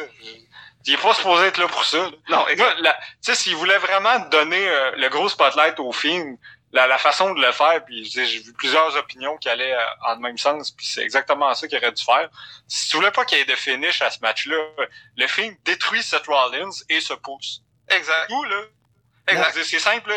il montre que, justement, il pourrait avoir la ceinture, mais il a aucunement l'intention d'être champion. là. Lui, il est là pour détruire du monde puis se faire des amis. Tu sais, pis ça serait tellement une bonne, une bonne storyline en plus, là. Genre, tu le sais que c'est clairement, genre, le top, top, top character, genre, parce que le gars peut démolir n'importe qui. Ouais. Mais tu le sais tout qu'il y aura jamais à belt, fait que tu peux comme, après ça, avoir des storylines pour la belt, puis avoir des storylines avec le Fiend, pis c'est comme tes deux, comme méga combats Ouais, sur chaque pay-per-view puis ça ça ça le fait que justement à chaque fois qu'il a la chance de se battre pour la belt fait juste décoller quelqu'un puis se pousser c'est c'est c'est je sais pas c'est me semble c'est malade comme storyline puis ça va de soi c'est comme tellement la suite logique des choses mais jamais Ouais, mais c'est ça, la WWE à est capable, là, de dire, oui, regardez votre champion, là. faut que le champion soit au courant que peu importe qui bat pour la ceinture, il y a quelqu'un qui, a- qui l'a démoli, mais qui a juste choisi de pas, le- de pas y faire le compte. ouais tu sais même Ça, le ça match ajoute là, une, une espèce d'aura de Exact. voici le meilleur, celui que personne n'est capable de battre, puis qui est tellement au-dessus, qui veut tellement juste genre infliger de la douleur que Exact. s'en c'est ça fout. puis tu sais comme même dans le match au début du match il no sellait tout là Ouais, ouais, c'est ça, il no-sell. Mais ça, le no-sell aussi, c'est quelque chose un peu de... Non, je sais pas, je suis pas un gros fan de no-sell, là, de... Un peu plus, puis il faisait le you à la Hulk Hogan. ouais. Mais en tout cas, Vince appelle nous, on va t'en faire les storylines, nous autres. Mais gros, n'importe quoi de mieux que ça parce que c'est pas, hey, en plus, c'est genre le gros changement là à Fox pis tout, ils essaient de mettre le paquet, ils vont faire venir esti CM Punk dans un show backstage à Fox Ouais, non, de je sais pas trop quoi. Dans un talk show. Ah ouais, pis même ils, vont, ils viennent de te scraper ça solide, là. Y a plus personne qui veut voir la suite des choses, là. Mais shout out à Neil, à Il Asuka. Ça, par exemple. Qui crache du poison. Poison. Aïe, aïe. Pourquoi, pourquoi? Mais Y, tu peux- y a-tu déjà eu un japonais méchant qui crachait pas du sacrement de poison? non, man, c'était pas le choix. C'est quoi qui. Il faisait tout ça dans la Deuxième Guerre mondiale? J'ai-tu raté un, un code noir, moi? Que les Américains, les Américains sont pointés à, à Hiroshima avant de dropper la bombe. Ils sont tous fait cracher du poison vert puis on fait fuck it, on drop la bombe. Oh Euh, Dans le fond, l'attaque de Pearl Harbor, c'était pas un bombardement, c'était juste comme une gang de Japonais qui sont pointés à cracher du poison de ces troupes hawaïennes. Du poison vert. Ouais, c'est ça. Très C'est ça qui a important. créé, euh, c'est ça qui a créé Godzilla. C'est des vapeurs de poison. Oh, sacré. Mais bon, trêve de lutte. Est-ce qu'il y avait un dernier sujet que vous vouliez aborder Ah. par rapport au hockey? Est-ce qu'on est-ce qu'on veut parler du trade de Vladislav Namestnikov? Ou... Ben, écoute, euh, moi, quand j'ai vu la nouvelle sortir puis que j'ai vu qu'il y avait des draft picks, j'ai dit, pourquoi est-ce que les Sens échangent des draft picks alors qu'ils rebuild? Ouais, puis pourquoi c'est pas toi qui te fais payer pour prendre le contrat que l'autre équipe veut pas? Exact. Euh, mais bon, c'est un choix de quatrième tour. C'est un peu du whatever, plus un, un prospect quelconque.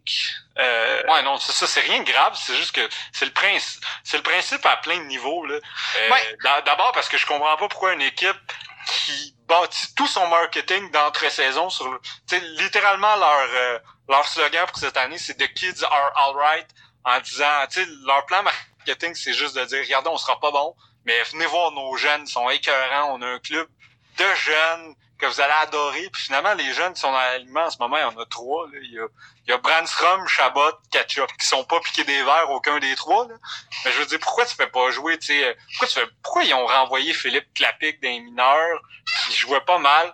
Euh, Batterson, je comprends, Batterson a été horrible dans ses deux matchs Oui. dans la Ligue nationale cette saison. Puis même l'année passée, je pense pas que, je pense pas que Drake Batterson, c'est un joueur qui va être un, un game, qui va être un, X-Factor dans la Ligue nationale. C'est un gars qui peut jouer maximum sur un 3-4e trio.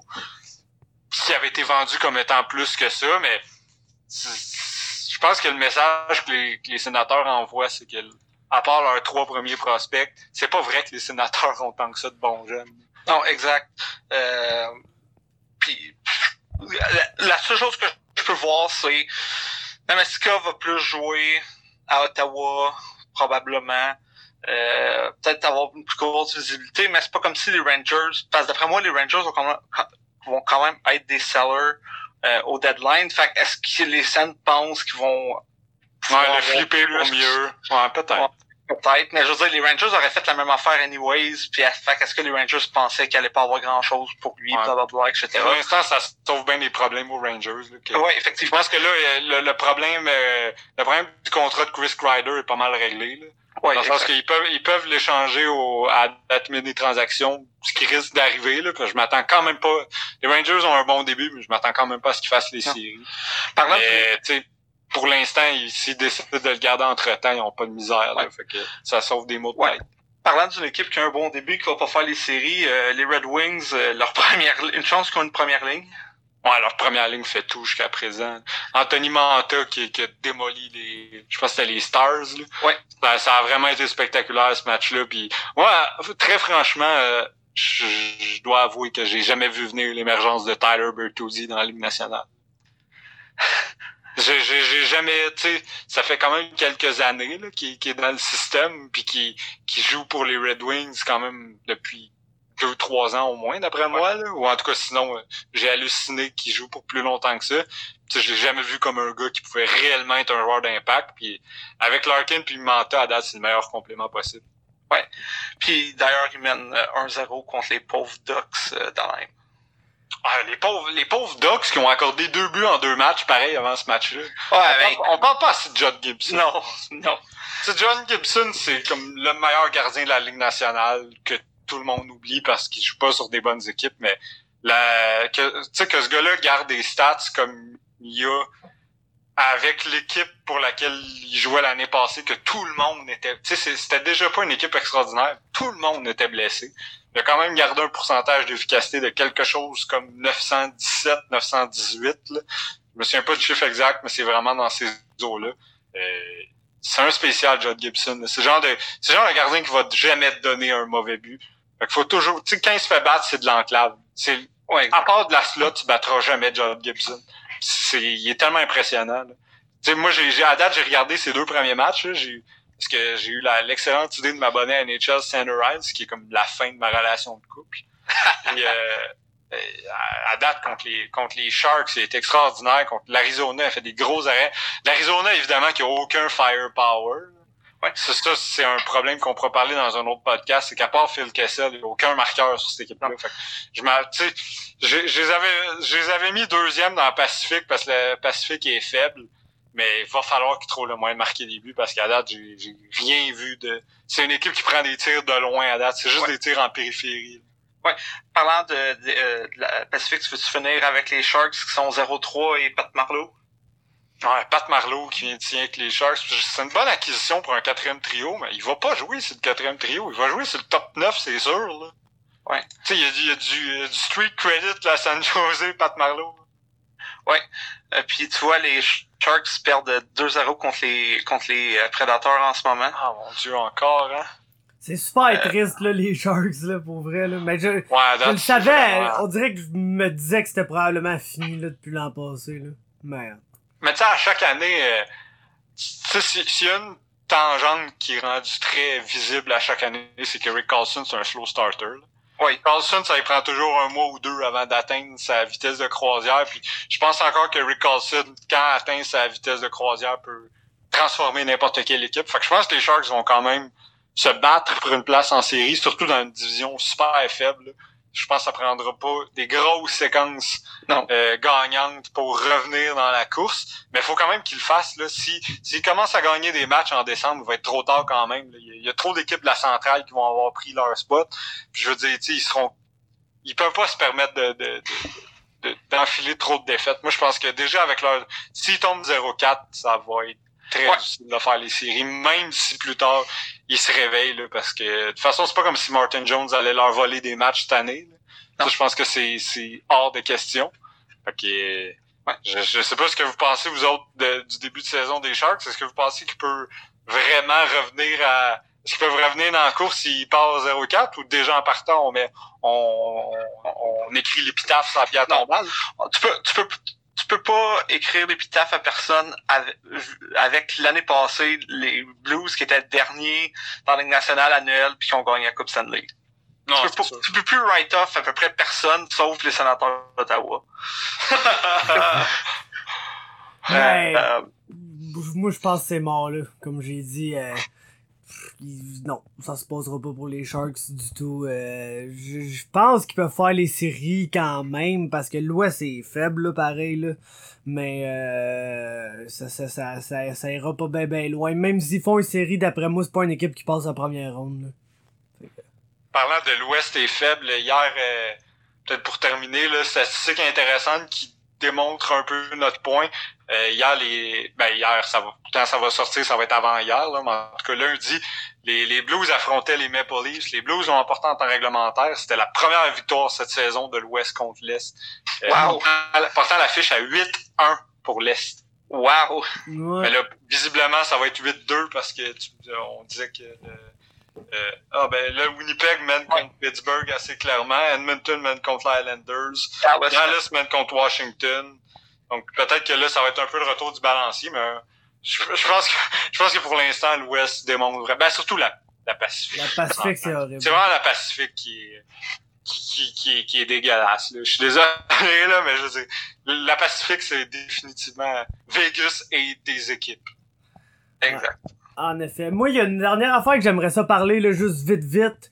Euh, je sais pas si Alex t'a vu, peut-être pas, je sais pas si tu t'intéresses vraiment à ça. Seb t'a probablement vu, je veux juste qu'on parle d'Israël Adesanya, man, pis d'à quel point ce gars-là, euh, il fait du bien, man. Il fait vraiment du bien, c'est... Ouais, Israël Adesanya, c'est un vent de fraîcheur, je pense. Là. Ah, c'est une, une superstar in the making, le gars. C'est genre John Jones sans les problèmes personnels. Ouais, exactement. C'est ça qui est cool d'Israël Adesanya, c'est que est-ce que c'est exactement le talent de John Jones, ça reste à déterminer, mais je c'est le côté euh, citoyen correct et euh, talent et côté spectaculaire, c'est le total package. sais, mettons là pour le talent naturel que John Jones a puis que lui il a peut-être pas. Ce gars-là, il est arrivé dans l'UFC comme étant un des meilleurs kickboxers chez Glory, qui est la meilleure ligue de kickboxing au monde. Fait qu'un niveau de combat debout comme Israël Adesanya dans l'UFC, il y a pas vraiment ça. Et même pas John Jones à ce niveau de debout-là, là, pour être franc avec toi. Là. Moi, j'en connais peut-être un qui pourrait peut-être rivaliser en termes de, de, de, de crédit là, de stand-up avec Israël Adesanya, pis ça, ça donne être un gros français qui est, euh, qui est 4-0. s'appelle Cyril Gann, si vous le connaissez pas. Euh, mais euh, shout out à Cyril Gann. Shout out à Cyril Gann. Mon deuxième combattant préféré dans l'UFC, je pense. Ah, écoute, euh, Cyril, c'est c'est sûr que on a comme Cyril, c'est tout. Là. Si vous connaissez pas Cyril Gann, prenez le temps d'aller découvrir le gros combattant français qui va être champion heavyweight pendant 9 ans. Ah, faut juste pas qu'il arrive une bad luck puis qu'Nganou knock quelqu'un puis gagne la belt avant lui parce que je pense pas qu'ils vont s'affronter même si euh, ils s'entraînent plus vraiment ensemble. Là. Je pense pas que Cyril euh, puis Francis veulent vraiment s'affronter. Mais bref, tout ça pour dire, Israël Adesanya, juste pour vous montrer c'est quel genre de gars puis quel genre de confiance qu'il a. Le dos il s'est pété une chorégraphie de danse avec ses amis euh, ah durant son walkout là. Ouais, c'est ça, pis pas comme, tu sais, deux, trois petits pas de danse, là. Non, non, non, Littéralement du breakdance, Oh, ouais, il a des backflips sur ses pieds pis tout, là. C'est un malade, le gars, pis c'est pas, pas que moi, je suis un gars qui était impressionné par la danse en général, là. Mettons, j'écoute pas Révolution le dimanche soir. mais genre les balles que ça prend d'aller faire ça avoir un combat de championnat dans un stade que genre shout out au nom du stade là, le Marvel Stadium je sais pas pourquoi Marvel ils ont un stade à, Melbourne en Australie mais il y avait 57 000 et plus personnes dans cette place-là. Puis Israël Adesanya c'est peut-être une chorégraphie tout bonnement avant d'aller allumer Bobby Knuckles deux fois plutôt qu'une puis voler sa belt au deuxième round. Littéralement, comme si Bobby Knuckles était fuck all puis c'était pas genre il avait pas résisté à tout ce que Yoel Romero il avait lancé par la face pendant 50 minutes. Il, par moment il a ragdoll. Ça a pas ça a même pas eu l'air difficile, il a jamais eu l'air tu sais Bobby il envoyait ses essayait en tout cas d'y envoyer ses meilleurs shots puis d'être agressif puis tu vois puis serait la SDSN était aucunement impressionné à aucun moment là. Il y a aucun moment où je me suis dit oh là il a l'air comme à oh là, il commence à la respecter sa force de frappe. Ou, tu, tu vois, il faisait des bons mouvements. Son, son, euh, son mouvement de tête à Israël Adesanya. Hey, y a-tu y a, y a, un gars qui a les mains plus basses puis qui évite tout avec sa tête puis que t'es genre même, t'es même pas genre oh c'est un peu dangereux ça tu vois le gars il master ça là. C'est un, ben, un kickboxer incroyable, hein, ce gars-là, pour ça, vrai. Ça ajoute un côté super spectaculaire, parce que pour quelqu'un, tu sais, comme moi, qui est peut-être un peu, tu sais, je suis un casual, là, je suis pas un, je suis pas un hardcore fan d'MMA, j'aime ça, mais je veux dire, je connais plus les gros combats pis tout. Puis de voir un Israélien à Desania que, quand tu le connais pas, tu te dis, oh, lui, il va se faire allumer, là. Tu sais, avec le positionnement de ses mains, au début, tu te dis, oh, lui, lui, il va donner un show parce qu'il va manger des coups comme ça n'a pas de sens ben finalement, il en mange aucun. Aucun, il est intouchable. Il slide avec les coups, là. Même quand il mange un coup, il est déjà, tu sais, sa, tête bouge déjà du même côté que le coup, donc, oh, il l'absorbe sans trop de problème, Le coup, il glisse, là. Il se fait jamais heurter vraiment par un coup. Non, c'est ça, je dis, un niveau de combat debout, là, de même, là, tu sais, autant mouvement du corps, mouvement des pieds, le jeu de jambes, euh, maîtrise de sa distance, man, quand il est en kicking range, punching range, puis genre tout intégrer ces aspects du striking là ensemble, c'est c'est incroyable. Le, niveau de striking de ce gars-là est autre, est tellement autre que c'est probablement le gars qui est le moins bon lutteur dans l'UFC, qui est le plus difficile à take down, parce que mets la main sur lui, genre, prends-le, pogne-le, et contrôle d'Israël Adesanya, genre. Puis après ça, tu vas probablement réussir à le take down, mais comment tu vas faire ça? Le gars bouge tellement bien, tu peux pas mettre la main sur lui, là. Ouais, non, c'est ça, parce qu'il faut que tu sois capable de rentrer pour ça. Puis comment tu vas rentrer contre ça? Tu sais, comme tu dis, moi non plus, je, peux difficilement avoir un gars juste rentrer puis le, le, le double leg ou quoi que ce soit parce que t'auras jamais accès à une partie de son corps. Non. Ce qui est magnifique dans tout ça, c'est que selon moi, il y a un style de combattant qui peut vraiment, vraiment, vraiment lui donner genre du des problèmes. Puis ben, c'est pas le custom. Ouais, ouais, ouais, parce que... C'est genre le gros ignorant qui va, qui est assez gros et tough pour tout manger les coups, puis qui va juste swinger des méga bombes, puis Ouais. souvent, ce qui, le plus dur pour un striker comme ça, c'est un gars pas technique. Parce que, tu sais, lui, elle sera à la Desania, c'est battu Ouais, dans la Glory, là. Il est habitué de réagir à des punches, mais les punches qu'il recevait sont beaux, man. Son technique sont drettes. Il est habitué de voir... C'est, des fois, là, juste avoir un Brésilien qui te swing des hooks, des haymakers de ses hanches, là, de toutes ses forces, des fois, ça, ça arrive tellement tout croche que tu le vois moins bien venir, puis tu peux pas t'en manger. Regarde Thiago contre John Jones. Moi, c'est le combat. À part le combat contre Gustafsson, moi, c'est le, combat que j'ai trouvé que John Jones avait plus l'air en danger. C'était contre Thiago. là. Ah, Il a tellement rien fait dans ce combat-là, John Jones, c'était horrible, man, mais... Ouais, c'est ça. Faut dire aussi que c'est vrai Jones était off, là. Mais je veux dire, tu sais, Thiago, même avec un, avant qu'il se démolisse le genou, là, euh, honnêtement, John n'avait pas trop l'air de savoir quoi faire avec ça, là. Non, non, il savait qu'il avait du gros power pis fallait qu'il... C'est ce combat-là qui m'a fait rendre compte que euh, un combat contre Anthony Johnson serait dégueulasse, là, genre littéralement pourri, là. Ouais, non, c'est ça. Mais en tout cas, ce serait- du- du- Ce serait, vraiment pas. Mais c'est ça, souvent, euh, c'est vrai que c'est des styles comme euh, comme Paolo Costa. Tu sais, des, des gars qui ont pas vraiment une belle technique, mais que t'as jamais vu, là, genre style, style la fois que Tim Elliott avait failli finir Demetrius Johnson. Ce, ce genre de, ce genre de gars-là, tu peux difficilement te, te, te, préparer pour. Mais moi, ma dernière question en terminant, là, si on est pour finir sur une touche MMA, euh, bon, Israël à Desania, parce que pour ceux qui ne savent pas, Fab, oubliez pas, sur Facebook, MMA Talk, c'est la référence en MMA, là. Fait que tant qu'à parler de ça, on va aller dans, dans les sujets euh, qui, qui, intéressent tout le monde, je pense. Cette semaine, Israël Adesanya a call out John Jones. Moi, je veux savoir s'il bat Paolo Costa, est-ce que tu le vois effectivement monter à light heavyweight pour se prendre John Jones? Ou ce serait juste pas un combat souhaitable en raison de la différence de reach? Alors, faut que tu le build, ce combat-là. Puis c'est déjà un gros, gros combat en ce moment. Mais écoute, si Israël Adesanya passe au travail de Paulo Costa, j'ai beaucoup de la misère à voir un autre middleweight qui va euh, lui- Donner du trou. Ouais. Mais je pense que ça serait quasiment le genre de situation où tu, justement, après Costa, tu en donnes un autre. là. Peut-être tu fais gagner un combat à Yoel, puis tu lui donnes Yoel. là. Yoel est vraiment proche de la fin, là. Ça a comme 43, 44 ans, ça, là. Ouais. Fait que, étrangement, là. Mais tu lui donnes genre un Yoel, puis tu, tu lui donnes les gars qu'on connaît depuis longtemps, puis tu les laisses le battre. Ouais, Puis là, dans tout-. Puis là, dans 3-4 fights, là, quand Israël a des parce que ce gars-là va devenir une méga star. C'est pas compliqué, là, ce gars-là. Ah, c'est le gars le plus marketable du UFC. Oh, il a la personnalité, il a tout, il a tout, peut se battre aux États, peut se battre à, tu sais, en Australie et puis en Nouvelle-Zélande, 55 000 personnes dans la place là pour lui puis Whitaker là. Euh, fait que tu peux le mettre n'importe où. Puis là tu grandis son profile. Puis quand le gars est rendu probablement la plus grande star qu'il y a, ben là tu me sacs ça contre John Jones puis c'est bien triste, c'est probablement genre la personne qui va être capable de on sait pas trop comment mettre la main sur lui puis te le piner dans la cage pendant 5 rounds puis le takedown puis le soumettre. Mais Chris c'est John Jones, tu veux faire quoi contre ça man? Oh, mais c'est- L'ampleur de ce combat-là non, c'est ça, mais l'ampleur de ce combat-là serait incroyable. Donc, je pense, faut que tu le builds, puis euh, moi, je pense que faut, ça serait à la fois le dernier combat d'Adesanya, euh, ben pas le dernier, parce que faut que tu comprennes qu'Adesanya arrive genre à 183 à peser, là. Donc, d'après Ah ouais, moi, c'est pas un gars le qui... plus petit light heavyweight ever. Oh, et non, c'est ça, il serait, je, je sais pas à quel poids il arriverait, mais d'après moi, il arriverait comme d'un 190, là, peut-être. Contre Ouais, un c'est ça, Jones Parce que Jones bat à quoi? 2-15? Non, il se bat à 2-15, mais tu sais, gros, John Jones, là, c'est un, un autre génétique, là, tout, tout Ben simplement. c'est un, un reach de 7 pieds 4. Ah ouais, le gros frère de deux, de deux joueurs de ligne défensive. Un joueur de ligne défensive pis un linebacker de la NFL, là. Tu comprends, c'est des athlètes incroyables, là. Mais, euh, je pense que ce combat-là contre Adesanya devrait être le dernier à de Jones à 205 livres. Après ça, faut qu'il move up à heavyweight.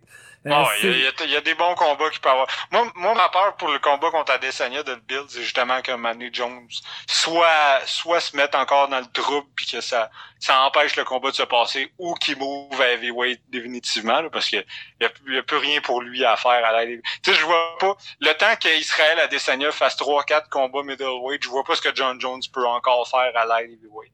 Mais faut que tu dises qu'il serait à l'Adesanya, ça fait deux ans, max, qui est dans l'UFC, un an et Ah demi. ouais, c'est ça, il y a il genre 6 là. fights.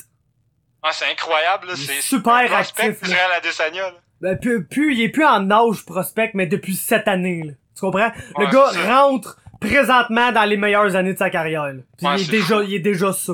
Fait qu'imagine. Tu sais, imagine Ah ouais. où ça peut aller.